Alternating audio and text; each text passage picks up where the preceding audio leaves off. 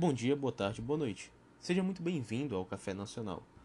O tema de hoje será um pouco diferente, na medida em que não será político, não será essencialmente filosófico, não será social no, no sentido de analisar o modo como nos, nos organizamos em nosso país, nem nada do gênero. Ou seja, é um vídeo um pouco fora da premissa original do canal, mas ainda assim que tem a cara desse podcast. O tema é o café. Sim, o café. Café que foi escolhido aqui é, para dar nome ao podcast justamente pela, pela sua importância na cultura do nosso país. O café é um símbolo deste país e é, em relação ao porquê não ter escolhido o nome Café Nacional, ele vem um pouco da questão do Tea Party americano, do Partido do Chá americano. É, era um, um, partido do qual eu gostava antigamente. Na, na verdade, foi um partido na, na época da independência do país, mas ele foi o nome foi, foi retomado por libertários nos Estados Unidos, por sujeitos no Partido Republicano que queriam voltar a uma origem mais ideológica, no sentido de ser mais de o partido ser mais liberal. Então assim surgiu o Tea Party americano.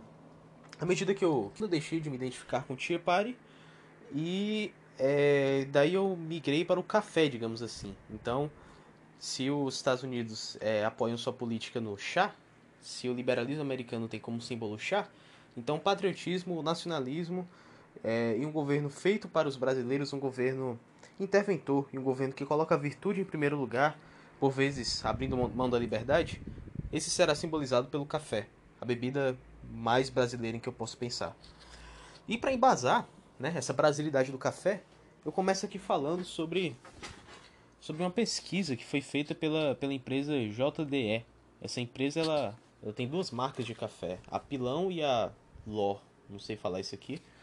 Mas são duas marcas bem famosas. Eu sempre vejo quando vou comprar, quando estou no supermercado, sempre as vejo por aqui.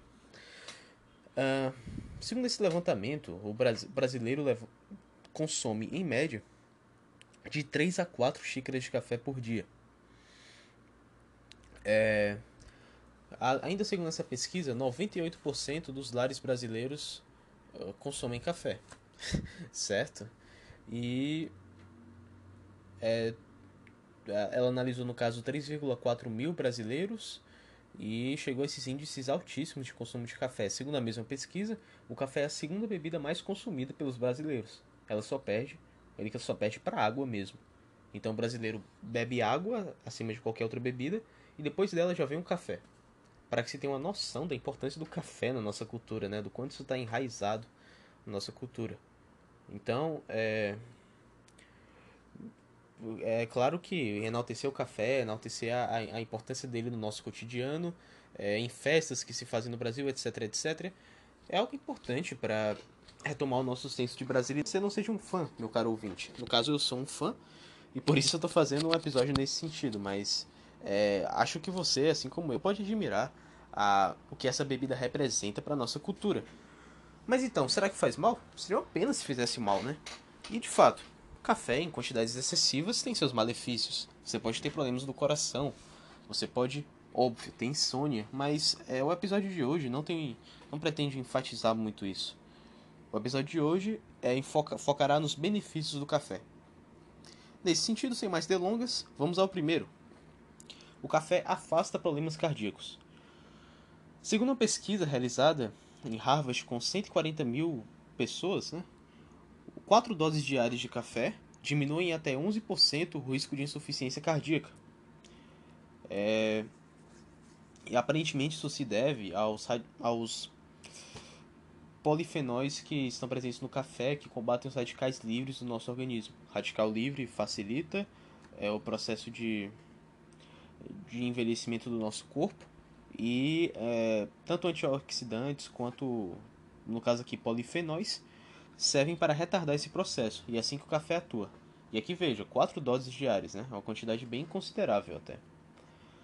Segundo benefício, aumenta a memória.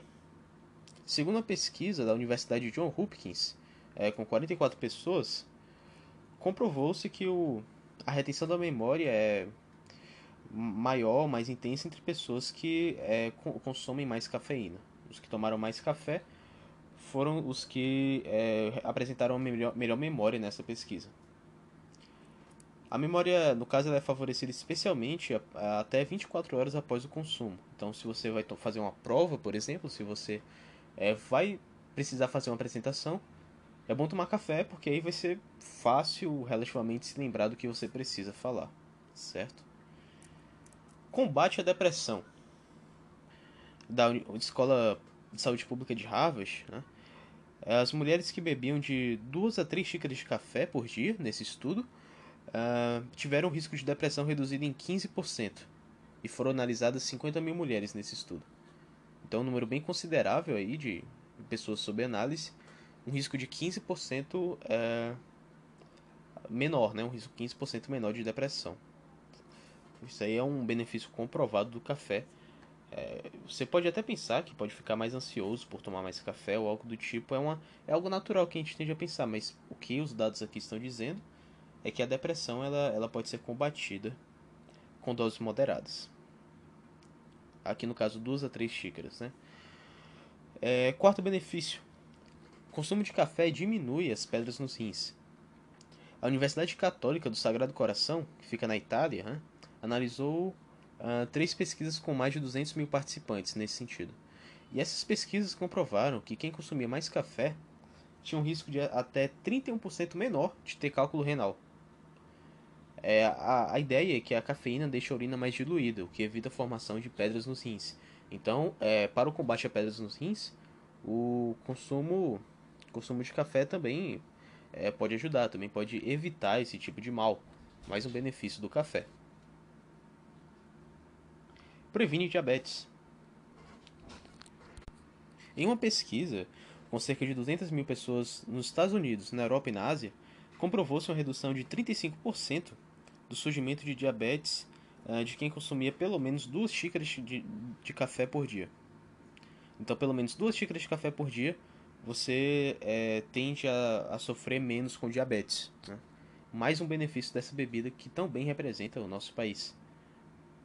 Então, veja, você que gosta dessa bebida de repente, você que é um patriota e gosta de enaltecer aquela bebida que é típica do nosso país, você que sente orgulho do café em certo sentido, você que é um consumidor árduo como eu, agora você tem boas notícias, meu caro.